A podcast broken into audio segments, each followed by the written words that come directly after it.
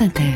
Cher Rhône, euh, je ne sais pas si vous aimez le sport, mais normalement Alex Vizorek devrait vous contribuer à ce que vous l'aimiez. Ouais. Et Allez. quelle sera la thématique, I Jingle tifosi del Milan hanno soltanto una cosa da dire, di sostenere la loro squadra eh, nei momenti duri.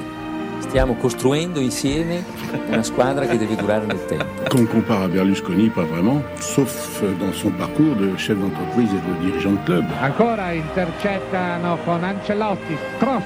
Gullit. Bellissima. Aujourd'hui, donc, je vais parler de l'Associazione Calcio Milan, l'AC Milan, et plus particulièrement, actualité oblige des années Berlusconi. Il a détenu ce club de 86 à 2017. 30 ans à la tête du Milan AC. Et dans sa vie, c'est la seule fois où il a fait preuve d'une telle fidélité. Juste avant son arrivée, c'est la cata. La saison 85-86 se passe très mal. L'AC Milan se fait éliminer en 16e de finale de Coupe d'Europe par le petit club belge de Waregem. Même nous, on ne sait pas le placer sur la carte de la Belgique. Pourtant, elle n'est pas grande. Euh, ils ont eu il somme, comme on dit en Italie. À la fin du match, les supporters entonnent à l'égard du président en place Vaffanculo Farina, que je traduirai par Nous sommes relativement en désaccord avec la direction du club de Monsieur Farina. Il revend donc son club à Berlusconi et à partir de là, les victoires s'enchaînent, ce qu'on appelle bah, des soirées bingo bingo, euh. Euh, à cette époque, le Cavaliere déclare Milan est une affaire de cœur, chère, mais les belles femmes aussi sont chères. Et je vois dans votre regard, Juliette, il, n'était pas encore déconstruit à cette période-là. Bien sûr. Mais ça change avec les années, puisque début des années 2000, quand Shevchenko est sur le départ pour Chelsea, il dit ces adieux n'étaient pas voulus par nous, ni provoqués par la volonté du joueur. Il devait se soumettre aux souhaits de sa femme. Et on sait que les épouses sont souvent des capots, à qui on ne peut pas dire non. Voilà la lucidité de cet homme. Résultat, palmarès exceptionnel. 8 Scudetto, championnat d'Italie, une Coupe d'Italie, 7 Super Coupes, 5 Ligue des Champions, 5 Super Coupes d'Europe, une Coupe du Monde des clubs et quelques très jolies coupes de cheveux également sur la tête de Silvio. Il s'occupait personnellement du club, était toujours très proche des divers entraîneurs, bon, jamais aussi proche qu'il n'avait été des diverses entraîneuses. Les entraîneurs mythiques, Sacchi, Ancelotti et le maître Capello, bien évidemment, jeu de mots hein, pour les plus anciens. Moi, j'aime- Mais voilà, aussi, euh, c'est pour vous, parce que je sais que vous n'avez pas tout, donc tant, je, je vous fais Merci. une petite passe décisive.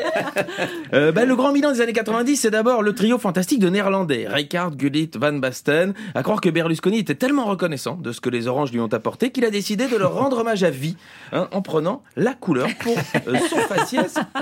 Au-delà du trio génial, Wea, Papin, Kaka, Ibrahimovic, euh, dans le foot, Berlusconi a réussi à attirer les meilleurs. Alors que dans les médias, c'était moins la vista, puisque quand il a dirigé la 5, il avait recruté Jean-Claude Bourret, André Berkoff et Jean-Marc Morandini.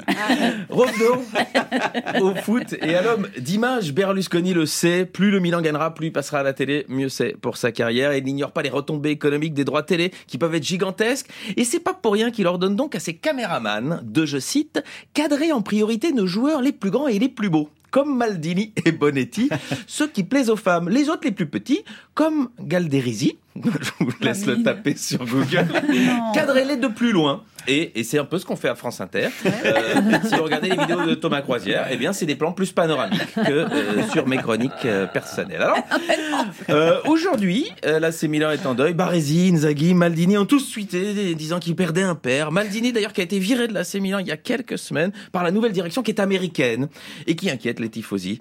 Sans nul doute que lors du prochain match, ils chanteront en l'honneur de leur ancien président et dans les tribunes de San Siro.